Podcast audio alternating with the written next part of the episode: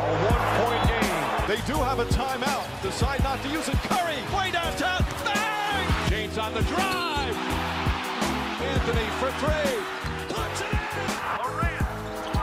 You can't keep jumping that high, man. Bryant for the win.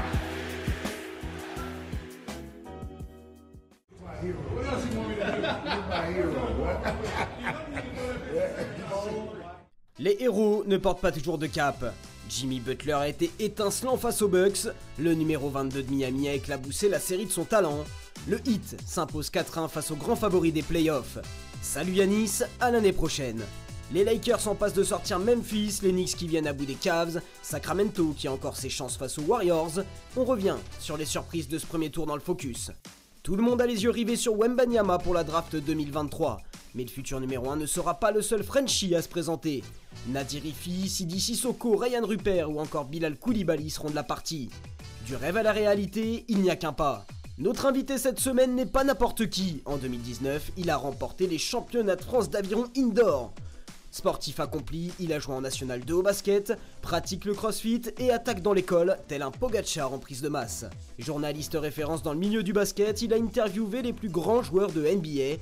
Et comme ça ne suffisait pas, il vient de sortir son deuxième bouquin, Road Trip NBA, le guide USA. Rémi Reverchon est notre invité. Hype, épisode 27, saison 2. Bonjour à tous, bienvenue dans Hype sur Sport en France. Grosse, grosse émission. Cette semaine, on va parler playoff, on va aussi parler littérature. Mais avant tout ça, on va accueillir un homme tout seul aujourd'hui du côté euh, à ma gauche, Paul Rouget. Comment tu vas, Paul? Bah, très bien, et les playoffs sont surprenants et passionnants, donc eux se régalent. Les Lakers vont pas mal. Pas trop mal, on espère qu'ils vont finir le travail assez rapidement. Bon, on a un fan des Lakers aujourd'hui, euh, on va pas spoiler puisque c'était déjà dans, dans le sommaire. On va accueillir un homme qui est du côté de la Californie, San Francisco, c'est Melvin Carsanti. Salut Melvin. Salut Sylvain, salut les gars, comment ça va? On va très bien, j'imagine que toi aussi les Warriors euh, vont mieux là. hein Bah écoute, euh, il ne faut jamais sous-estimer le corps d'un champion comme on dit, hein, et voilà, 3-2, on verra s'ils peuvent finir euh, demain à- au Chase Center. Affaire à suivre, les, champions en titre sont encore en, course. Effectivement, on va parler euh, d'un champion, en tout cas d'un homme qui est la voix du basket euh, américain euh, du côté de, de Be In Sport. Il est également auteur de ce livre, Road Trip NBA, pardon, le guide USA. On va en parler ensemble. Merci Rémi d'être avec nous. Merci Sylvain de l'invitation. Pogacar en prise de masse, ça me plaît bien. Ça te plaît bien? Ouais, j'avais pas pensé, ça me plaît bien. Je- il, a, il a pris du poids, Pogacar, mais, mais ça me plaît. ouais. Bon, nouveau surnom, merci beaucoup Rémi d'être avec là. On sait que euh, le temps est compté. Euh, les Lakers vont pas mal. On sait que tu es un fan des Lakers. Tu penses que ça peut se passer au moins le premier tour? Je pense que ça doit surtout passer le premier tour. Ouais, moi, j'ai eu la chance de passer quelques années là-bas et de garder un certain amour pour cette franchise. Je me dis que là, quand même, tu menais 3-1 face à une franchise que je respecte beaucoup, mais où il manque quand même beaucoup de monde. Si tu passes pas, il y a faute professionnelle. Je pense que ça doit passer.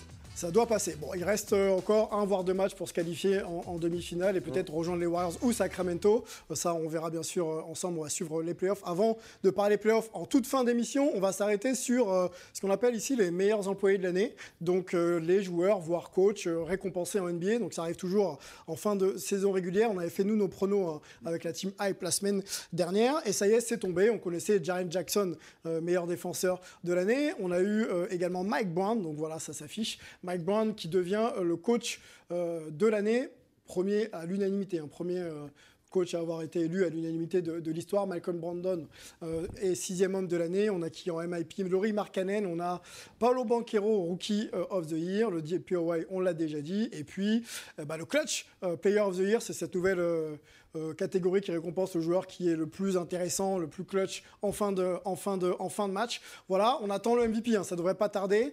Euh, on va, je vais tout de suite me tourner vers euh, Rémi, journaliste Beansport, on l'a dit, très concerné par la NBA, et en plus, tu votes pour ce type de Mm. récompense. Ouais, j'ai la chance de faire partie des, des votants. On est 100 chaque année choisis par la NBA et, et ils m'ont fait confiance cette année pour voter. Donc j'ai pu, j'ai pu envoyer mes votes ouais, euh, parmi toutes ces catégories qu'on a vues là. J'ai eu bon sur tous, sauf un. euh, j'avais mis euh, en MIP, j'avais mis Shea Gilgeous Alexander, moi. Ok. Et J'avais mis Markkanen en deux. Sinon, tous les autres, j'ai suivi le, j'ai suivi le vote là. Melvin, aux États-Unis, on sait que c'est euh, quelque chose qui intéresse aussi beaucoup les, journalistes, hein, de savoir un peu qui on va récompenser et surtout euh, sur quels critères on peut euh, évaluer et donc donner un award à, un joueur. Shell Guidous Alexander, on en parlait la semaine dernière ensemble, c'est un joueur bien sûr qui a, performé toute la saison avec son équipe d'OKC, play-in quand même pour cette équipe. pourquoi il a finalement été court vis-à-vis d'un Laurie Markkanen selon toi pour, pour mériter d'être élu meilleure progression de l'année? Ouais, bah, je pense que c'est ce qu'on disait euh, la semaine dernière ou il y a deux semaines, c'est-à-dire que même s'il n'y a pas de critères euh, officiels pour ce type de, euh, MIP, chez Gilgus Alexander était déjà l'option numéro un incontournable d'Okessi l'année d'avant. Alors évidemment, il a progressé, il a fait une saison exceptionnelle et il sera sûrement first team All NBA. Mais Laurie Markkanen a quand même surpris son monde et personne n'attendait à ce niveau-là. Donc moi, je trouve ça assez, au final, assez logique que ce soit euh, le Finlandais qui gagne euh, ce trophée devant, euh, devant Alexander. Paul, est-ce qu'il y a un mot qui te, plaît là, dans, dans les joueurs bah, coach récompensés? Pour prolonger sur, sur Shea Alexander, moi aussi je l'avais mis en, en, MIP parce que pour moi c'est plus dur de passer du statut de star à celui de superstar. Et c'est ce qu'il est vraiment devenu cette année. Alors évidemment, Mark le, le, mérite, mais je trouve que SGA, euh, moi je l'aurais mis aussi devant euh, comme Rémi pour ça, même si je n'ai pas la chance de voter. Alors Rémi, justement, euh, tu votes. Comment on vote? Est-ce qu'on prend en considération, bien sûr, la dimension collective dans laquelle s'inscrit le joueur et qui performe justement pour aider cette équipe à, être haut? Ou alors est-ce qu'on regarde simplement les stats, ce qu'il savait faire l'an dernier et ce qu'il sait faire plus cette année? Ça dépend des trophées. Euh, sur le trophée de MIP, c'est un peu particulier. On, le sait, c'est un trophée qui est éminemment euh, statistique. Euh, on regarde la progression statistique, c'est fort, plus que dans d'autres trophées. C'est-à-dire qu'on va récompenser, bon bah là c'était le cas des deux en l'occurrence, même de Jalen Brunson qui finit troisième, la progression statistique. Et on sait que c'est plus difficile de passer de. Mark Allen, cette année, il, passe, il a, je crois, 25 points, 24 et quelques de moyenne. Il était à 14 et quelques l'an dernier. Donc tu as un gap de 10. C'est évidemment plus dur de passer de 14 à 24 que de passer de 4 à 14, par exemple. Donc ça, c'est à prendre en compte. Après, les autres trophées, eh ben, tu prends tout le reste en compte. C'est un mix de d'impression générale de mhm. base. Mhm. Euh, si on vote, c'est que j'estime qu'on estime que tu connais un peu le basket et donc euh, tu es quand même censé regarder un peu euh, bah, les matchs, voir ce qui se passe et avoir cette impression générale. de stats évidemment, parce qu'on reste un sport de geek qui regarde les stats. De classement, les mecs qui savent tirer leur équipe vers le haut, évidemment pour le MVP, ça rentre hyper en compte. Combien de fois on se souvient du débat à l'époque Westbrook, triple double, fantastique de moyenne. Ah ouais, mais ils finissent que 6 ou 7 e est-ce qu'ils méritent d'être MVP ou pas? Donc voilà, c'est un, petit mélange de tout ça. Après, c'est une question de sensibilité. On peut donner tous les critères qu'on veut ça reste un vote et ça reste subjectif au final, quoi. MVP, la catégorie qui n'est pas encore récompensée, la catégorie reine, euh, ça devrait se jouer entre Yanis Antetokounmpo, Joel Embiid ou euh, euh, Nikola Jokic, double MVP en titre. Est-ce qu'on est, est-ce que la NBA pourrait récompenser ou les journalistes plutôt pourraient récompenser trois fois Nikola Jokic qui fait une saison quand même digne d'un MVP également? Il n'y aurait pas de scandale, en tout cas. moi, je vous le dis parce que je l'ai déjà dit par ailleurs, j'ai voté Joel Embiid en 1 devant Nikola Jokic, devant Yanis Antetokounmpo. j'ai quand même l'impression de ce que je vois comme retour à droite à gauche des gens qui déclarent aussi leur vote, que ça va être pas un raz-de-marée, mais un vote assez large pour Joel Embiid. Euh, j'ai l'impression qu'on se dirige vers ça, euh, que l'immense majorité, tu sais, de toute façon, il n'y a pas de vérité là-dedans. Les trois joueurs, ils sont fantastiques. Euh, le quasi triple double de Jokic, Yanis qui est premier de la ligue. Bon, bah, on ne prend pas en compte les playoffs évidemment, hein, c'est un trophée de saison régulière.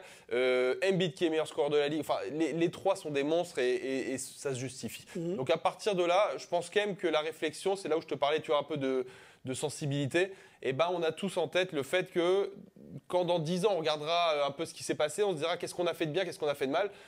Bah, se dire que Yanis l'a eu deux fois, que Jokic l'a eu deux fois, que Embiid l'aura là une fois, eh ben, ça me semble peut-être plus fair, plus juste mhm. que tu vois, le donner une troisième fois à Jokic que Embiid les zéro fois. Ça me semble assez logique au final. Bon, l'année ou jamais peut-être pour jouer à Embiid. Euh, Melvin, on en parlait ensemble la semaine dernière, on regardait un petit peu les... Euh, les, euh, on va dire les, analyses de, nos confrères ESPN et euh, ça semblait être encore serré entre Jokic et, et Embiid. Qu'est-ce qu'on en dit quelques, jours après aux États-Unis? Est-ce que, comme Rémi, tu penses que Embiid quand même se détache euh, pour gagner ce, premier titre de MVP oui, c'est assez, euh, bah, c'est assez le cas. On a quelques, quelques journalistes ou anciens joueurs qui ont décidé d'aller soit sur Jokic, soit sur euh, Yanis Antetokounmpo, comme, euh, comme JJ Reddick, par exemple, qui l'avait annoncé dans son podcast la, saison euh, la semaine dernière. Pardon. Mais tout le monde semble pencher vers Joel Embiid. On sait qu'il a fait une saison, bah, une saison exceptionnelle, que ce soit offensivement, mais aussi défensivement. donc c'est un peu l'année du, c'est l'année du du Camerounais ou du futur joueur de l'équipe de France, comme, comme, comme, au choix. et il le mérite, comme le disait Rémi. Je pense que de toute façon, tu peux tu peux pas vraiment avoir tort dans ce genre de vote. Les trois joueurs ont fait une saison exceptionnelle, donc c'est bien que, que Joel soit, soit, soit récompensé. Maintenant les autres méritaient aussi, mais on ne peut avoir qu'un vainqueur. Donc ce sera lui cette saison et on verra la saison prochaine. Bon, patience, euh, j'ai pas noté la date, hein. si vous l'avez, on peut la partager ensemble, mais ça ne devrait pas tarder à arriver pour savoir quel est, euh, quel est le meilleur joueur de la saison régulière, most valuable player, le joueur ayant le plus d'impact sur son équipe. Merci pour la passe décisive, Melvin, puisqu'on va parler euh, français maintenant dans le French Corner.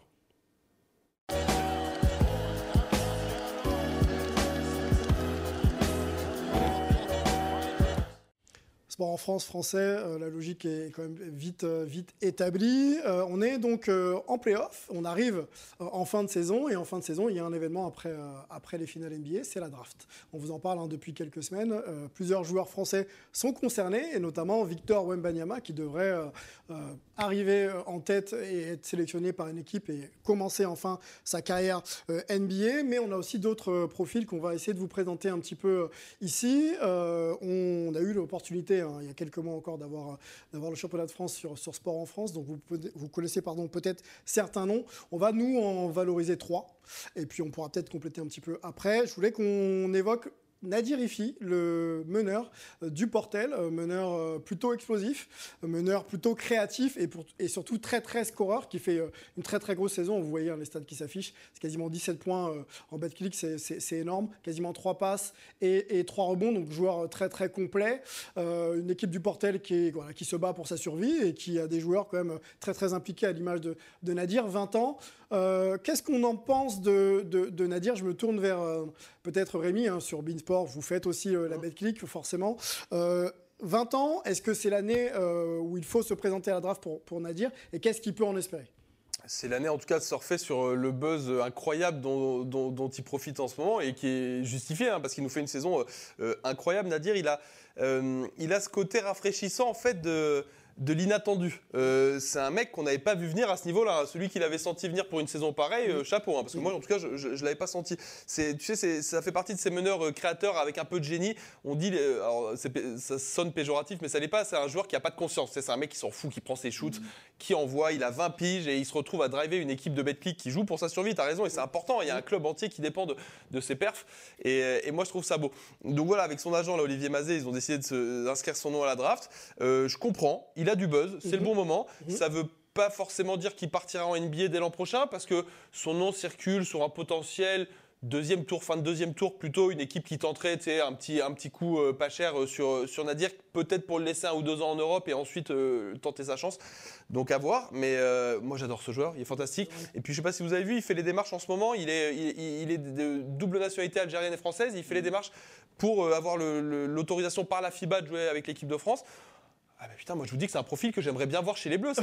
on va avoir des problèmes de meneur bientôt, ça me ferait plaisir. Hein. C'est vrai, encore un vrai poste 1 qui pourrait postuler et, pour le coup un profil euh, qu'on n'a pas. En tout cas, j'ai l'impression. Alors après, justement sur le profil, il est quand même de, il fait moins d'un 85. En NBA, ils sont pas légion. Il y a Fred Van Vliet qui a 1,84 je crois. Et lui, ses modèles, à chaque fois, il évoque c'est Shane Larkin, Mike James, qui sont plutôt des joueurs d'Euroleague. Lui, il rêve d'Euroleague, mais aussi de NBA. Donc, est-ce qu'il n'est pas plus adapté à l'Euroleague qu'à l'NBA Je ne sais pas. Il en a plus le profil. Après, tu sais, ces mecs-là.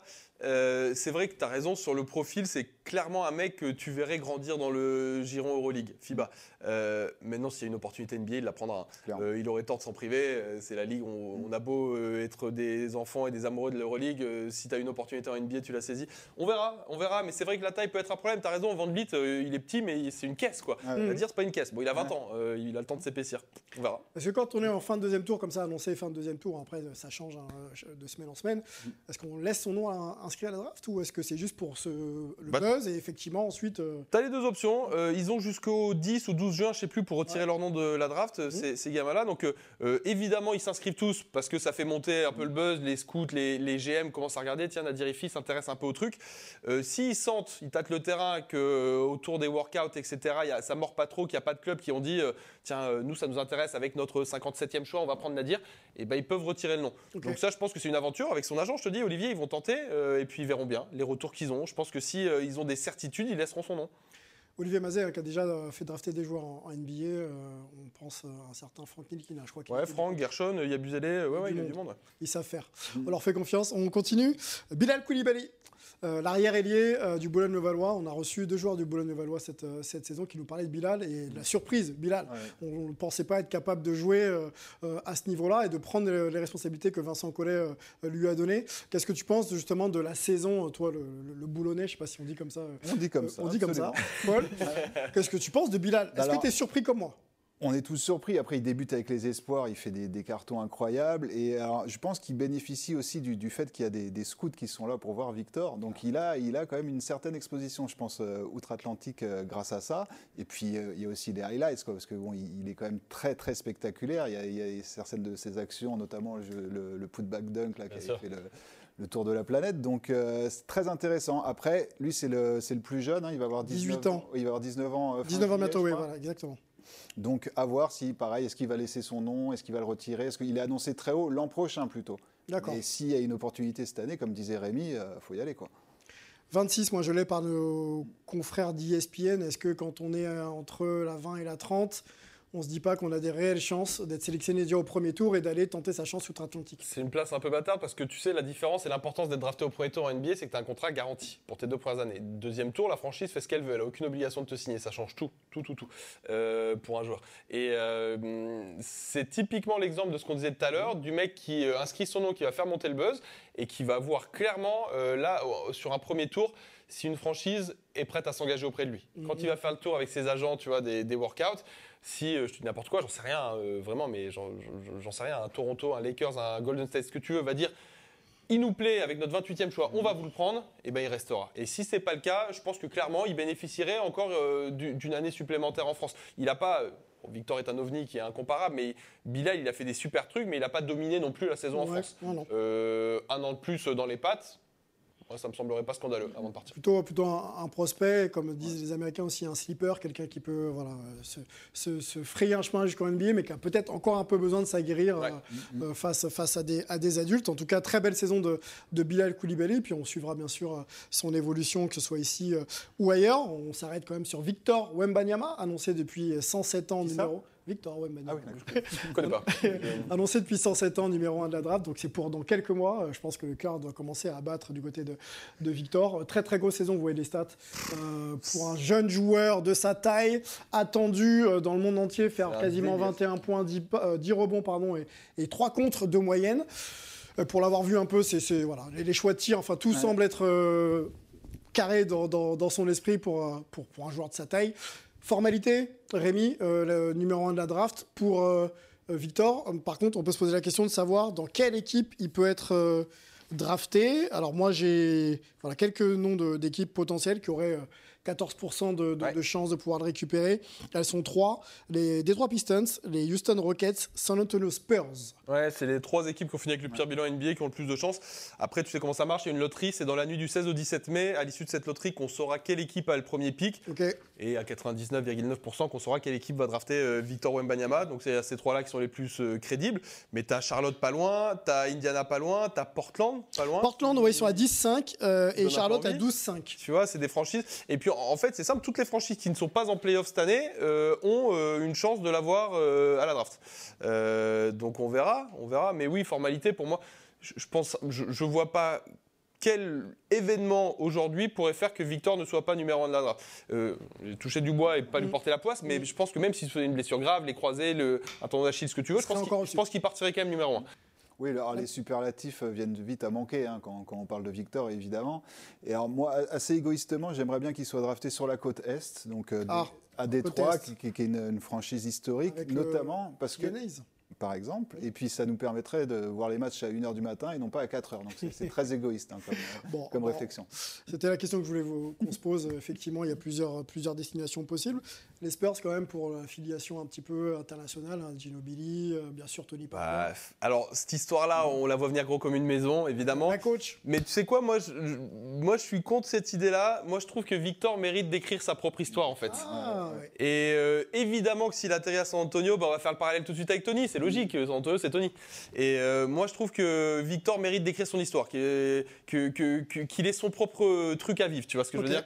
Donc bon, après on verra. hein. S'il à San Antonio, il aura pop, ce sera très bien. Il fait chaud là-bas, je serais content d'aller le voir et voilà. Bon, Détroit, pour l'instant, il n'y a pas de coach. Je n'ai pas vu l'info sortir. Euh, du côté de Rockets, c'est Udoka qui vient d'être euh, nommé. Puis San Antonio, Greg Popovich. Donc après, voilà, il y a quand même des coachs référencés. euh. Ça va. Ime Udoka, pas trop récomp- euh, référencé, mais un coach qui est Prometteur. Voilà, prometteur, qui allait en finale NBA avec, euh, avec, avec euh, les Celtics. Euh, voilà ce qu'on pouvait euh, dire sur nos Français. hein. Il y en a d'autres, hein, bien sûr. Sidi Sissoko, Ryan Rupert, hein, le, le fils de et le frère de Iliana. Euh, très, très grosse famille de, de sport. On va essayer aussi de suivre un petit peu leur évolution. Et puis, euh, je crois que Ryan est quand même annoncé euh, draftable, très très haut. Voire Oh, top ça 10, se- ouais. Ouais, premier tour garanti, loterie pick probable et éventuel top 10 même, ouais, donc euh, très haut. ouais. Bon, très bien. Euh, surveillons tout ça, on continue à parler euh, français et équipe de France, puisque euh, c'est sorti il y a quelques, quelques jours. Euh, Tony Parker va être honoré par euh, la Fédération française de basket, puisqu'il va être le premier joueur de l'histoire de cette fédération à avoir son maillot retiré. Ça devrait euh, avoir lieu le 20, en- pardon, en, en, en juillet 2024. Je vais y arriver. Euh, Qu'est-ce que ça dit encore de la légende de Tony Parker quand on voit qu'il y a encore euh, voilà, des éloges et surtout le maillot qui va être retiré, sachant que ça n'a jamais été fait dans l'histoire? Ça dit que ça réfléchit bien, je trouve, à la Fédé. Euh, C'est important de faire vivre ces légendes, et on n'a pas plus grande légende que Tony Parker dans le basket en France. Euh, faire quelque chose qui n'a jamais été fait pour quelqu'un qui a fait des choses qui n'ont jamais été fait avant, bah, ça a du sens. Moi, je trouve ça bien. Euh, je trouve que c'est bien la seule personne qui le mérite.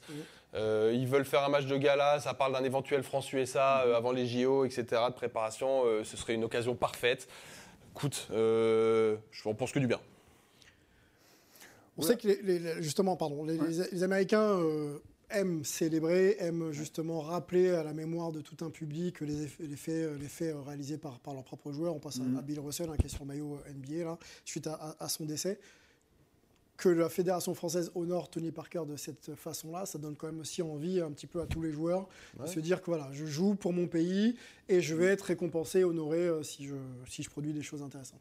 Oui, oui, c'est vrai. Et puis, bon, là, c'est une équipe nationale. D'habitude, on est plutôt habitué à avoir des maillots Club, retirés ouais. en club. Ça serait une- encore une fois une, une première, mais c'est vrai que Tony est tellement emblématique euh, du basket français que c'est un très bel hommage.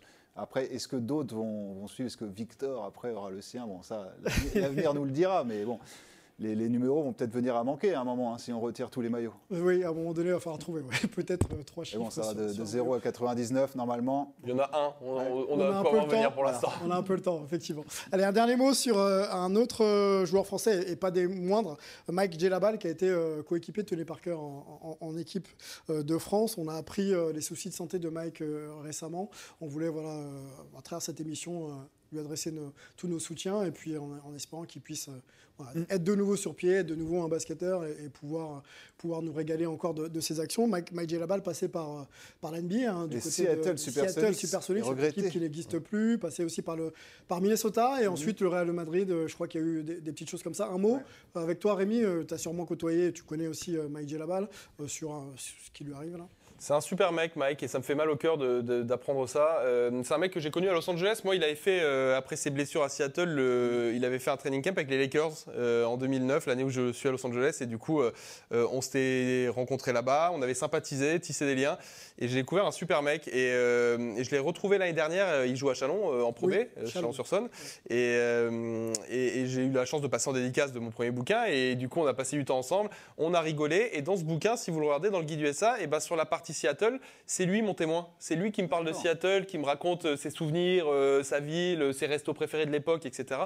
Et donc c'est voilà un mec que moi je place très haut dans mon estime et, avec qui j'ai des liens assez forts. Donc bah t'as raison, on lui envoie tout notre soutien, on pense à lui. Euh, Mike, des bisous, euh, remets-toi vite et on a hâte de te revoir sur les parquets quoi.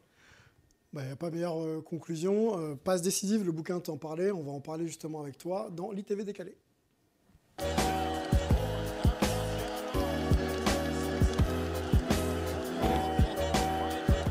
Rémi, tu es euh, l'une des voix euh, du basket et des sports US hein, sur, sur Beansport. On t'écoute et on se délecte de t'écouter et d'écouter tes collègues depuis, depuis des années.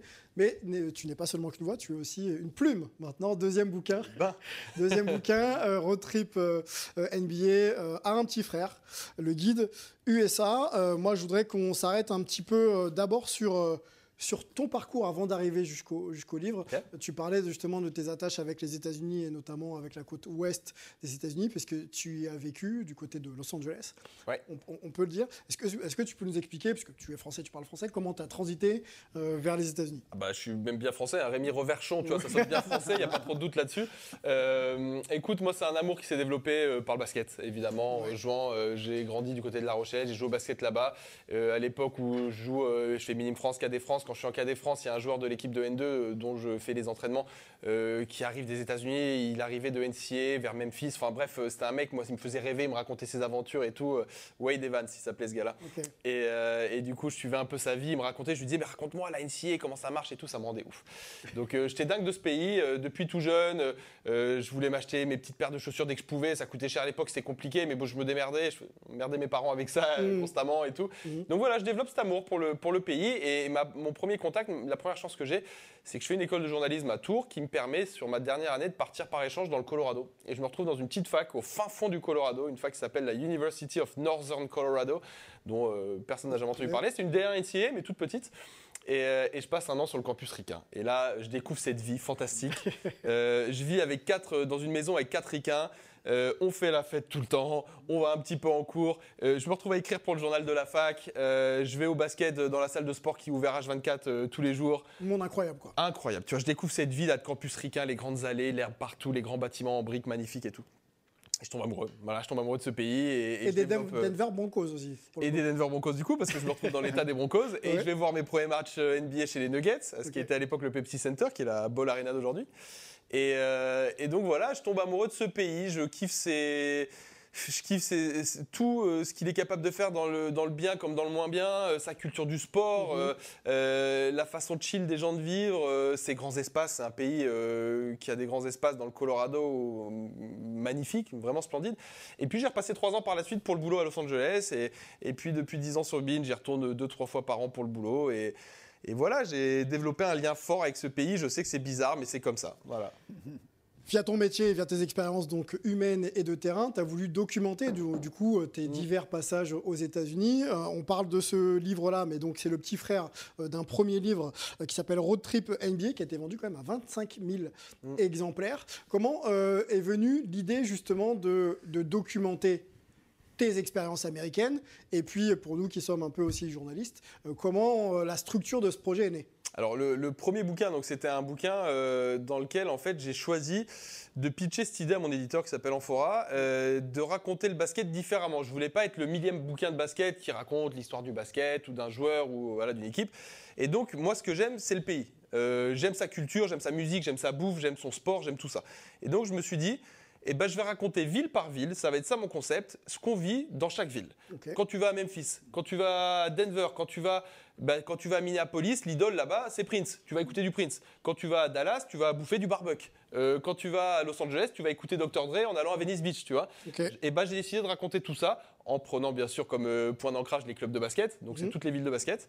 Et dans celui-là, euh, le deuxième, le guide USA, là que tu as entre les mains, Ouais. et ben la deuxième version, c'est un vrai guide de voyage dans lequel je mets toutes mes adresses, mes bons plans, les restos, où s'acheter sa paire de sneakers, quel sport voir aussi, parce que le basket, on connaît, tu vas à Miami, tu vas voir le hit, c'est très bien, mais tu vas peut-être avoir envie d'aller voir les Hurricanes en NCAA qui ont une fac incroyable aussi, tu vois.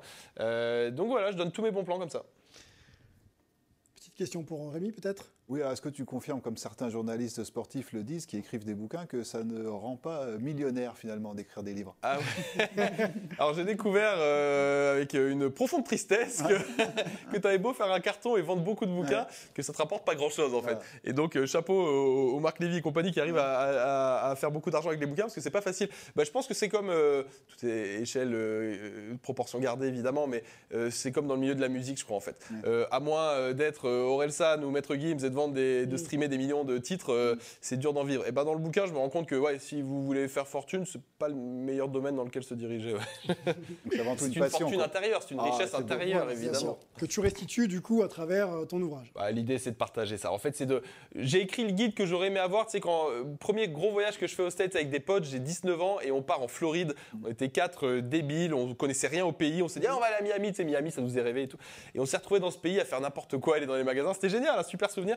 Mais j'aurais peut-être aimé être guidé un petit Un peu, peu, tu vois. plus, un peu plus cadré. ouais. Et donc voilà, là, Trouver les c'est- bonnes adresses. si vous partez aux États-Unis, voilà, ça doit devenir votre Bible. C'est ça l'idée, quoi. Les Lakers, Ouais, Los Angeles, La passion. ville qui t'est chère. bah, j'y ai vécu trois ans. Euh, ça crée des liens, ouais. Dis-nous tout un peu cette expérience et surtout euh, comment tu t'arrives à ancrer un petit peu les Lakers dans cette ville qui euh, a les Chargers de Los Angeles euh, avec elle et qui a aussi les Dodgers quand même. Et puis bien sûr les Clippers. Alors, euh, moi, donc, j'ai passé trois ans là-bas, 2009-2012 pour le boulot. Euh, Ouais. J'étais correspondant de Canal+. À l'époque, il y avait la NBA, de BFM TV pour les news. Enfin, je faisais plein de trucs. Euh, et je me retrouve donc à, à couvrir les Lakers, les Clippers au quotidien, quoi. Une chance incroyable, tu vois. Je me retrouve à aller au, ce qui était le Staples Center à l'époque, à être assis euh, sur le parquet avec les photographes, euh, avec euh, bah, toutes les restas que vous voyez du Staples Center, avec Jack Nicholson à 3 mètres, avec Jay-Z et Beyoncé juste là, avec Léo DiCaprio juste derrière moi. Enfin, c'était incroyable. T'imagines l'expérience folle que j'ai vécue, quoi. Et avec surtout Kobe en train de jouer devant moi. Donc, expérience mémorable. Los Angeles, c'est Lakers Town. Euh, c'est Lakers Town. Euh, il y a Pas, les- pas de Dodgers. il y a les Dodgers qui ont une influence forte quand même parce que le baseball, mais c'est un sport d'été, mais qui est fort. Mais le foot US vient de revenir euh, très récemment avec deux équipes, avec les Rams et les Chargers. Euh, donc la fanbase n'est pas encore implantée. Les Clippers, euh, on peut dire ce qu'on veut, ils ont du mal à se développer leur fanbase et Los Angeles reste Lakers Town. Euh, c'est la ville des Lakers. Le Showtime, euh, Magic, euh, à l'époque Karim, les années 80, euh, Jerry Buss qui ont fait renaître cette franchise là-bas et tout. ça a marqué tellement cette ville que je t'assure, quand tu te balades dans la ville, tu vois partout aux fenêtres des drapeaux des Lakers et compagnie. Même moi, euh, dans les dernières années, là, quand ils étaient catastrophiques, qu'ils faisaient pas les playoffs, les années post-Kobe et tout ça, C'était toujours euh, la hype des Ouais. Lakers euh, dans Los Angeles. ça a toujours coûté plus cher d'aller voir un match des Lakers que les Clippers. bon, ça, ça, ça- explique un petit peu tout ça. Alors voilà. Justement, tu me parlais de, de la période un petit peu euh, Shaq, Kobe, voire même euh, le Showtime avec, avec Magic. Quelle période des Lakers t'as préférée pour le coup? Est-ce que tu es celle de Karim euh, Magic, donc le Showtime Est-ce que tu es Kobe, Shaq, euh, le three-peat là, dans les années 2000, Mhm. début des années 2000 Ou est-ce que tu es Kobe et Poe, pas au gazole, pardon, en fin de, en fin de carrière de Kobe? Alors, euh, Magic, Karim, euh, Showtime, je suis trop jeune. Moi, je suis dans 85, je l'ai pas vécu. Euh, même si j'ai revu des trucs fantastiques, je l'ai pas vécu en live. Je découvre le basket, je disais tout à l'heure Paul, en, en 96, 17, 18. Et je tombe amoureux de trois joueurs Allen Iverson, rien à voir avec les Lakers, Kobe et Shaq. Donc tu vois déjà, il y a Mhm. cette période forte. Et donc moi, c'est le moment où ça me fait le plus kiffer. J'ai beau avoir vécu en live le- la partie Kobe Pao. euh, je crois que moi, l'équipe qui m'a construit en termes d'amour basket, c'est le 3P des Lakers euh, euh, des, des débuts des années 2000. quoi. 2000, oui. Ah, Avec Marc Madsen. Ouais, Mad Dog qui était là. Non, mais il y avait tellement de monde là-dedans. Robert Torrey, euh, euh, Derek Fisher, euh, Devin George, tous ces mecs-là, moi, euh, c'est des souvenirs fous, quoi. Devin George. Mm. Le fan des Lakers partage un peu la vie de. Tout à fait. Alors moi, je suis un peu plus âgé, donc c'était plutôt la, la période d'avant. Comme je disais, c'est Magic qui m'a fait aimer le basket. Et Ouais. puis j'ai aussi beaucoup aimé l'époque de Nick Van Exel et Dee Jones. Ouh, Quand- Nick Van Exel. Voilà, les, les vaches maigres un peu hein, pour les, les Angelenos de, de l'époque. Mais évidemment, hein, c'est la, la plus belle franchise. Tu me le disais aussi, je crois, tout à l'heure, hein, de, de- de Non. la NBA. Non, Non, c'est pas ça que tu... Non, d'accord. Non, non. Donc, euh, C'est non, une non. mais- franchise euh, habillée en vert. Ah oui, d'accord. Donc euh, oui, oui, et puis bah, comme on disait aussi, on espère que ça va se poursuivre et on rêve tous d'une d'une revanche, d'une finale encore, une énième finale Lakers Celtics, pourquoi pas, mais bon. Cette année-là, ce serait beau. hein. Le guide USA aux éditions Amphora euh, commence par euh, une map et pas mal d'éléments euh, liés aux Celtics. Eh ben alors, c'est un road trip géographique. euh, et donc, comme euh, tous les enfants qui gardent le dessert pour la fin, je me suis gardé Los Angeles pour la fin. Du coup, eh ben, tu commences, tu prends la carte des États-Unis, tu commences au nord-est à Boston, tu fais le tour du pays et tu finis à Los Angeles. Donc oui, ça commence à Boston. Bizarre pour un Angelino, je sais, mais c'est comme ça. Tu disais que tu avais donc été euh, proche du terrain, échangé aussi avec, avec des locaux, avec des joueurs qui étaient passés dans certaines villes. Quand tu as voulu justement rassembler un petit peu tout ça, tu avais aussi pris des notes à chaque fois que tu allais sur le, sur le terrain. On sait que tu fais beaucoup de finales NBA, etc. Comment tu as pu un peu euh, euh, ramener toute la source de tes informations dans un même livre? Gros boulot de gros travail de mémoire, euh, de retravailler sur mes souvenirs, de plonger dans mes albums photos. C'est con à dire, mais ça rappelle plein de souvenirs et c'était sympa à faire, tu vois, mais ça prend du temps. Et puis surtout pour chaque ville, comme je m'estimais pas compétent sur toutes les villes, et ben j'ai euh, un témoin, ce que j'appelle un témoin, qui est un joueur NBA, un artiste, un journaliste. Euh, j'ai eu des mecs, j'ai eu Terrell Owens, une star de la NFL, euh, qui me raconte Philadelphie, qui a vécu quelque part et qui me raconte sa ville. Ça me semblait plus euh, légitime.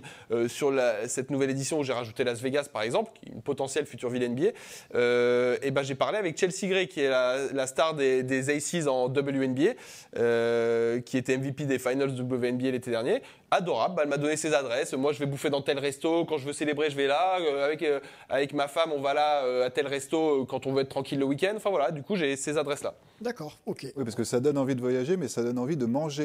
Surtout. y a- voilà, C'est le problème. au niveau Alors, je suis désolé, je prends pas soin de votre cholestérol. Le summer body, je suis pas responsable, les gars. Je- euh, non. Non. Pourtant, fan de CrossFit. Oui, mais mais parce que j'aime tant manger. Je me dis que si je fais pas de crossfit à côté, ça va être une catastrophe. Donc euh, voilà.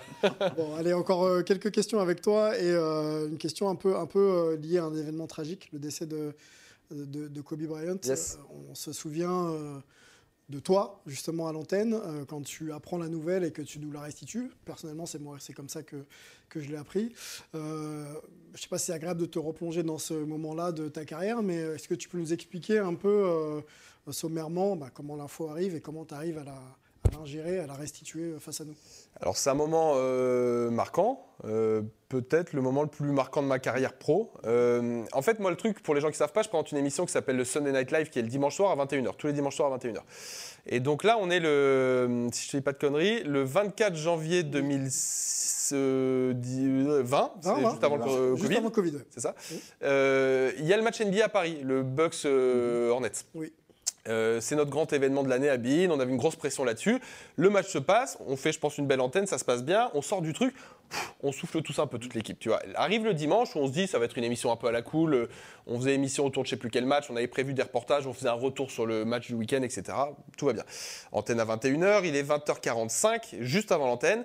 Euh, et bah, comme on fait en télé, je suis en cabine de maquillage, là, je suis en train de me faire maquiller pour l'antenne. Et c'est là que j'apprends la news, moi. Euh, comme tout le monde, hein, sur mon téléphone, Twitter qui prend feu, euh, et je vois passer le truc, comme tout le monde au début, j'y crois pas, je dis mais c'est quoi cette connerie et tout. le- tu vois, la première phase du deuil, le déni, quoi. Je, mais non, mais c'est un fake, ça marche pas. Puis bon, euh, les infos se confirment et on apprend que Kobe Bryant est bien décédé. Et à partir de là, tout va très vite, parce que un quart d'heure après, on est à l'antenne. Parce que moi, en, on a beau être journaliste et tout, en bon fan ou être humain comme tu veux, bah, je m'effondre un peu de mon côté. Et euh, c'est Xavier Vaution, qui est le responsable basket à Bein, qui m'écrit, qui me dit est-ce que euh, est-ce que tu es prêt à le faire? Est-ce qu'on fait l'émission tu vois? Et il me donne le choix, ce qui est plutôt digne de sa part. Et, et moi, je suis euh, en pleurs comme une merde à ce moment-là, et je me dis bah oui, il faut le faire. De toute façon, on y va, tu vois? Et donc on prend l'antenne. Et donc j'étais avec euh, Xav, Chris Singleton et Eric Mikou qui sont dans le canapé avec moi, qui présentent. Et je me souviens de ce moment, on prend l'antenne, il est 21h et on décide de tout casser, le conduct, là tout ce qu'on avait fait, on le met à la poubelle. Et on prend l'antenne et je me souviens de dire bah, bonsoir à tous, bienvenue dans l'émission. Et euh, on est le dimanche 26 du coup janvier, si j'ai pas de conneries, 2020. Et euh, on vient d'apprendre une terrible nouvelle. Euh, sachez que Kobe Bryant est décédé euh, dans un accident tragique. Et là, je me souviens que ma voix euh, déraille et je peux plus. Et je dis Xav, et il est bon Xav, il prend la main, il, prend la suite, tu vois, il commence à enchaîner. Parce que moi là, je- tu vois, j'ai des Ouais, ouais, c'est. moments forts quoi. Mais après, on a gardé l'antenne pendant trois heures. Et il y a plein de gens comme toi qui sont venus nous voir. Et il y a des gens qui m'ont écrit après, qui m'ont dit c'est cool parce qu'au moins ce soir-là, on se sentait un peu moins seul. On voilà, on sentait qu'on partageait le truc et tout. Et- Ça a réuni un peu la communauté un moment fort, ouais. autour, de, autour de ça. Bon, merci d'avoir euh, compté ça. C'est vrai que ça nous a tous un peu, un peu touchés. Ça continue d'ailleurs d'être le cas. On va euh, finir cette interview euh, en revenant un petit peu sur le bouquin. Yes. Euh, donc aux éditions euh, Amphora, le guide euh, USA. Donc c'est déjà disponible, hein, c'est ça? C'est sorti Ouais. le 20 avril? Sorti euh, exactement le 20 avril, ouais, euh, une grosse semaine maintenant. Et voilà, mon deuxième bébé. Ok. Il y a un troisième bébé en cours? Oh non, oh non, non, laissez-moi tranquille. Non, ça demande. C'est une telle charge de taf, en vrai. Ouais. Je disais ça après le premier aussi. Je disais, ouais, euh, non, c'est mort, laissez-moi tranquille. Puis six mois après, j'en ai créé un deuxième. Donc on verra. Dans six mois, je vous raconterai que j'en ai créé un troisième. Mais non, pour l'instant, il n'y a rien. Pour l'instant, profitons de, de celui-là et puis on verra peut-être ensuite. Voilà, je le montre à l'antenne. On va euh, continuer à parler de, de ton bouquin euh, dans euh, la chronique fraîche d'Emeric Parker. Bonjour à tous, bienvenue dans la chronique fraîche. Ça y est, les Knicks sont enfin en playoff. La fusion du Garden se déverse dans les rues de Manhattan. Alors même s'il fait encore un peu froid à la fin du mois d'avril, en ce moment ici à New York, ce soir c'est match 5. Les Knicks sont à Cleveland et je suis allé dans le West Village pour aller voir un petit peu, demander aux fans ce qu'ils en pensent, pourquoi les Knicks sont aussi importants ici et qu'est-ce que ça représente pour eux? On y va. Nothing less or more. Keeping it raw. Fuck rhymes, I write prescriptions. My opinion's a fact when I prove that. When it comes to the boom bap, nothing, nothing less or more. Keeping it raw. Fuck rhymes, I write prescriptions. My opinion's a fact when I prove that. Bon, quand tu passes dans le Greenwich Village, euh, sur West 4th Street, la quatrième rue, c'est The Cage, ce terrain mythique, un peu la, deuxième mecque après le Rocker Park ici à New York, où on, on s'accroche à la cage pour regarder les gens jouer. Alors les matchs sont souvent euh, plutôt l'été, et toute l'année ça joue, même si je dois avouer que les tournois d'été sont quand même beaucoup plus flatteurs au niveau du respect du jeu et des fondamentaux. On rendre compte, hein, ça fait 10 ans que les Knicks n'ont pas gagné une, une série de playoffs, mais je te garantis que ici toute la ville ne jure que par le basket, que ce soit le Rocker Park, où je te disais, ici, le The Cage, c'est vraiment un endroit mythique que tout basketteur se doit de fouler. What, does the Knicks represent to you or the city? It's New York City. That's it. It's Patrick Ewing. Let's take Yeah, it back to the, the 80s. man. It really 90s, started. the real battles. So they're about, Miami Heat they're, they're, they're got in the about, they're about, round. they're about to win maybe the first series in 10 years. Mm-hmm. So are you like ecstatic? Or what, what, what's your feelings? Ecstatic, très bien. Oui, merci. If the, gonna get it. if the Knicks win the championship, it's going to be a state of emergency. Oh yeah? They're going to burn this place down. Woo! And what, what, why New York is the mecca of basketball? Because this is where basketball is. Look, you see it on the Right there. playground. Go- go- go Man, right you- there. the, the passion, the That's love. Knicks ground It's too. all basketball. It's the mecca. It's, it's where it all the dreams begin. This is where you want to play. So what about the Knicks? Are you, are you, do you, do you think they can go all the oh, way? Well, we hope. You know what I mean? New York was always hopeful, man. Yeah. The underground, The grit. the dogs, we here. Yeah. Always taking over NY all day, baby. You know what it is. And quick question to my French friend.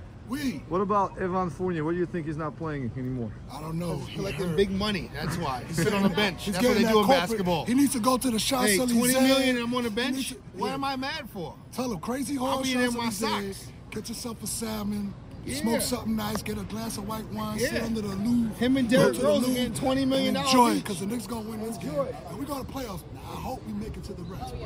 Playoffs is for sure. Yeah, long live New York. I appreciate you guys. Thank you very much. Thank you and go Thank you. Knicks. Go Knicks. Go Knicks. Really struggled shooting, but then just two terrific performances at Madison Square Garden, including six. He has the hot hand. Looked like one of the officials caught the double dribbles.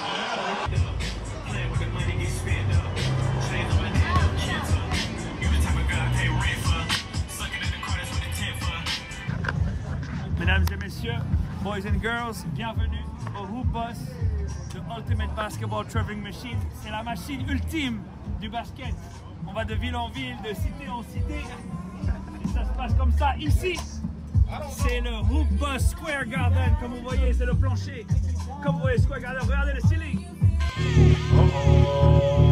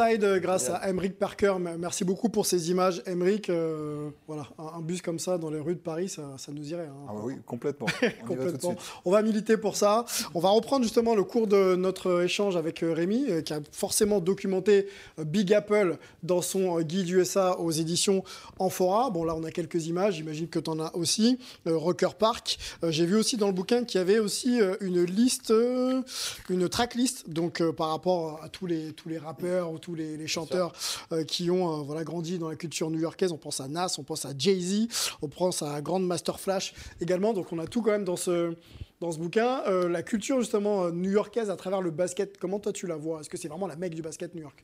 Alors c'est une bonne question et c'est une question que je, je me posais pour écrire ce bouquin et que j'ai posé à un mec euh, qui bosse pour ESPN, qui est un vrai New-Yorkais qui s'appelle Frank Isola, euh, que vous voyez peut-être quand vous regardez quelques émissions sur E ESPN. C'est le cliché du New-Yorkais, c'est c'est le mec des Sopranos, c'est un, c'est un Italien d'origine, euh, tu sais un brin gominé un petit peu, tout ça, il est marrant et euh, il a cet accent New-Yorkais, il est fier de sa ville et tout. Et il me disait c'est marrant et c'est vrai parce que New York c'est la mec du basket, très bien. Euh, c'est là où on apprend la grinta, machin, sur les playgrounds, etc. Très bien.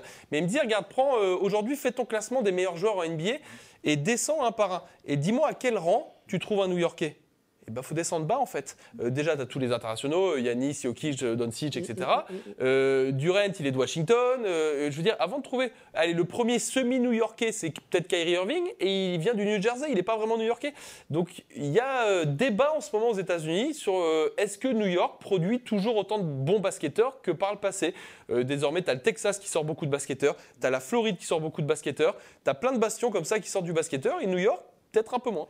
Est-ce que le- finalement on n'est pas sur une hype un peu liée à la communauté avec tout- toute la dimension historique playground, etc. Oui, oui. Plus que sur des faits. euh, Bah, il y a évidemment le Rucker qui est enfin, une institution, même Kobe y allait, enfin, c'est c'est juste incroyable, il faut, il faut y aller quand tu vas à New York, il faut vraiment aller au, au Rucker Park. Quoi. Et puis comme, comme tu dis, c'est vrai que les joueurs new-yorkais sont de moins en moins nombreux. Quoi. Le dernier un peu référencé, c'est Len Stephenson. Bon, voilà. Tu vois, c'est pas un top joueur non Voilà. plus, et ça remonte, euh, ça remonte un peu, quoi. parcours un peu compliqué, quoi. Mais euh, enfin, c'est vrai que New York et le basket, ça reste une grande histoire d'amour. Et là, on le voit, ils sont tous, ils ont bloqué la 7e avenue euh, l'autre fois. Enfin, c'est juste incroyable, la, la ferveur qu'ils ont, euh, c'est juste fou. Bon, on va parler justement de, de New York puisque ça se passe pas, enfin même très bien, pardon, euh, sur le terrain du Madison Square Garden puisque l'équipe vient de se qualifier en playoff, en demi-finale de conf. On en parle dans le focus de la semaine.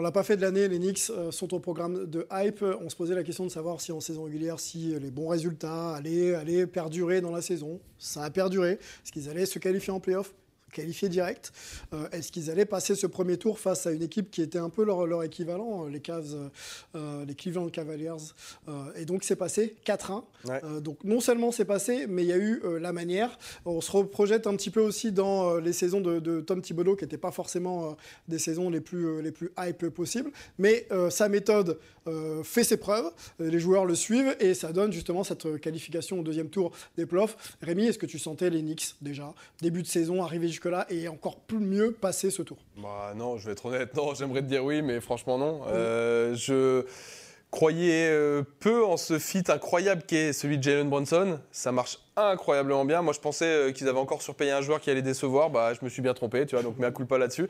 Euh, même au début de cette série face à Cleveland, il y a une belle hype New York, mais... euh, mais je donne du respect à Cleveland, à la belle saison qu'ils font, à la construction d'équipes jeunes qui sont en train de monter, à leur défense euh, dure. Et je me dis que Cleveland va passer, tu vois. Donc, euh, donc chapeau à eux, ils ont sorti une très belle équipe de Cleveland, enfin, qui a déçu, mais ils ont réussi à la faire décevoir, tu vois ce que je veux dire. Et, euh, et c'est une équipe qui prouve des trucs, euh, qui a totalement, je trouve, l'ADN qui peut plaire à ce Garden, où tu vois, ça maintient Cleveland à moins de 100 points, Ouais. où ça va se battre un petit peu. C'est pas, ça fait pas des matchs à 128 partout. euh, C'est pas les Warriors. tu L'ADN euh, coach Thibodeau, quoi. Complet. Et, Ba- et- bagarreur. et- et ça, à New York, ils aiment tellement ça que, bah, que ça marche. Euh, alors, bien sûr, il faut gagner, mais, mais tu gagnes de cette façon-là. Ouah, T'as tout pour conquérir le, le cœur des New-Yorkais. Maintenant, je suis curieux de voir ce qui va se passer face à Miami. Imagine une seconde. Moi, je sais pas si, je sais pas qui est le favori dans cette série. J'ai du mal à me décider, tu vois. Euh, mais imaginons que New York passe. Imaginez, finale de conf pour New York?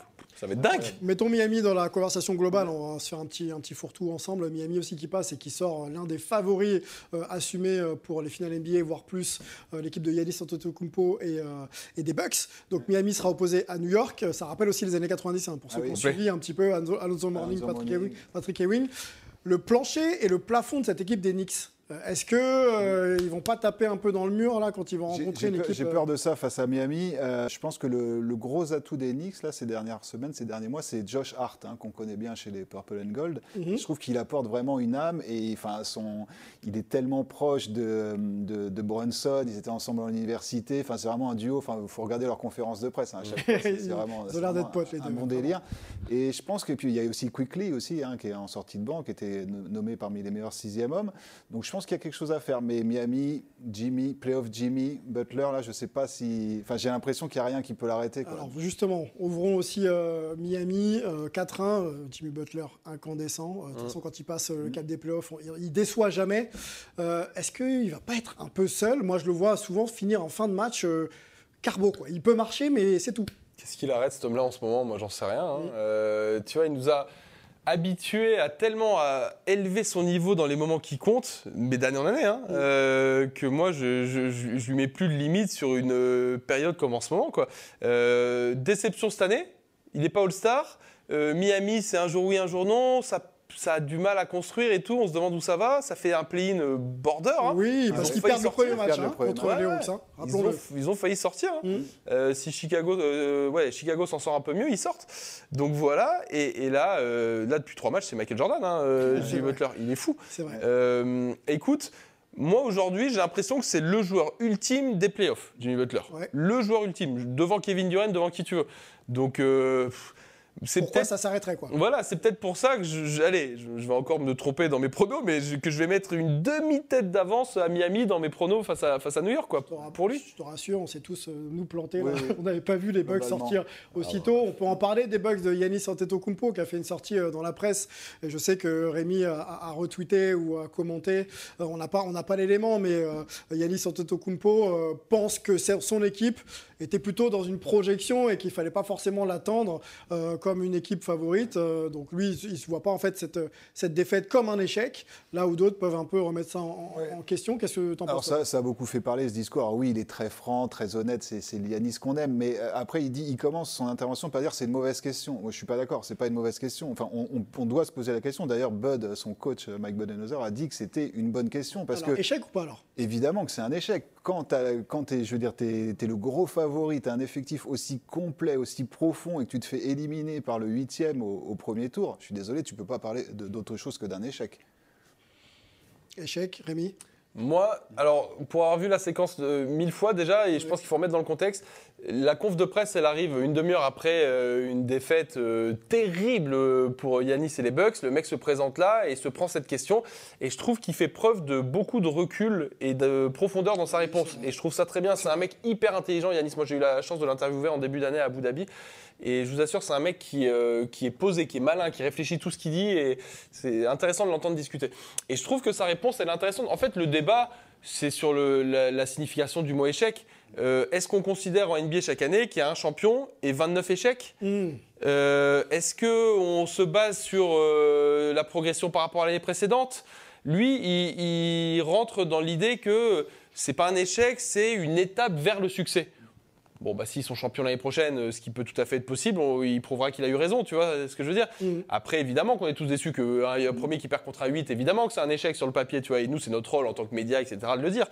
Mais je comprends sa façon de penser. Ok. Ton, avis sur sa façon de penser, par contre, c'est quoi? C'est échec ou pas, pour le coup? Bah, euh, c'est que sportivement, euh, c'est Oui. un échec de les voir sortir là. Un premier qui sort contre un huitième, c'est un échec, il n'y a Ouais. pas de doute là-dessus.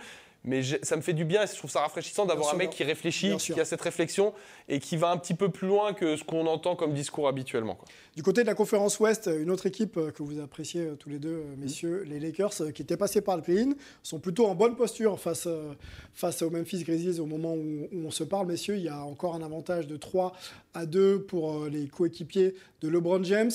Euh, C'était euh, pour moi assez assez 50-50 euh, au départ de, de- de cette série, même si je voyais quand même Memphis s'en sortir un peu. Qu'est-ce que qu'est-ce que vous voyez là d'ici d'ici les deux prochains matchs qui vont qui vont qui vont arriver, notamment le prochain du côté du, sta- du- de la crypto.com. Pardon. Alors j'espère déjà moi qu'il n'y en aura qu'un, deux matchs qui vont arriver, et pas deux. Parce que s'il y en a deux, ce qui est mauvais signe pour les Lakers. Euh, c'est les Lakers, je vous disais tout à l'heure, qui affrontent une équipe de Memphis qui est diminuée. Euh, et qui ont mené 3-1 se doivent de finir à la maison sur le match 6. Si c'est pas le cas, ils se mettent en danger pour le match 7 euh, à Memphis. Et s'ils se retrouvent à se faire sortir après avoir mené 3-1, euh, pour moi, c'est pas loin d'être dramatique pour les Lakers. Et ça joue sur pas grand chose parce que s'ils passent en revanche au second tour, j'ai l'impression qu'ils sauvent leur saison, qui est quand même une belle saison de merde pour ces Lakers, qu'ils ont sauvé en fin de saison euh, grâce à quelques trades, en arrachant le play-in, en arrachant les playoffs. Et, euh, et faire un deuxième tour de playoffs serait miraculeux. Mais à l'inverse, si tu sors là, c'est moche. Saison ratée? Ah, si tu sors là, pour moi, oui. Oui, bah surtout après avoir mené 3 parce que je crois que la dernière fois qu'ils ont mené 3 ils se sont fait sortir, c'était par euh, Phoenix euh, en 2006 ou quelque chose Ça comme remonte, ça. mais t'as raison, ouais. Ouais. Et Alors ce qu'il ne faut pas oublier, c'est que là, les- si les Lakers passent, passent, pardon, ça serait la première série de playoffs gagnée hors euh, bubble d'Orlando depuis 2012. hein. Donc euh, Ouh, finalement, oui, c'est vrai, depuis l'époque. euh, mine de rien, enfin ces dernières années, ça quand même, hein, c'est euh, petit enjeu. Tu sais on oublie à quel point la, la- la décennie 2010-2020 a été dramatique pour les Ah oui. Lakers. Euh, il y avait eu un calcul de fait en additionnant victoire-défaite de toutes les équipes NBA de 2010 jusqu'à 2019, avant la saison 2019-2020. La pire équipe de NBA sur cette période-là est Phoenix. La deuxième pire équipe de NBA, c'est les Lakers euh, en victoire-défaite. Devant les Knicks.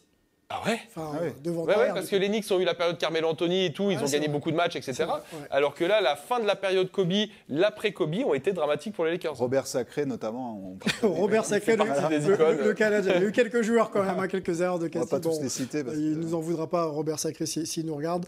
On va euh, finir avec euh, le guide USA, Road Trip NBA, le guide USA. By Rémi Reverchon aux éditions Amphora, c'est sorti le 20 avril. Il faut Achetez-le. Ouais, vite Oh, le procurer. Merci un les petit peu partout, hein, ça se trouve euh, dans toutes les bonnes librairies qui font le boulot et puis, et puis ailleurs également. On va remercier euh, Rémi Reverchon d'avoir été hype avec nous. Bah merci les copains, ça fait longtemps que je vous suis de loin, ça fait longtemps que je sais qu'on essaie de bosser ensemble. Je suis content d'avoir réussi à, à venir vous voir enfin et votre émission elle déchire, j'espère que- qu'elle continuera longtemps. Bah, merci beaucoup Merci. euh, pour euh, ces mots, merci pour euh, ton travail et merci pour ton temps également. Paul Rouget de la rédac d'Euro- d'Eurosport, d'Orange Sport, était, avec nous. Melvin est parti, euh, il se lève hein, du côté de San Francisco, donc il enchaîne euh, ses, ses meetings. On va remercier toute la régie qui a préparé cette émission. On va remercier euh, Sport en France et Romain Schindler et on va se retrouver très vite pour une prochaine émission Hype. Ciao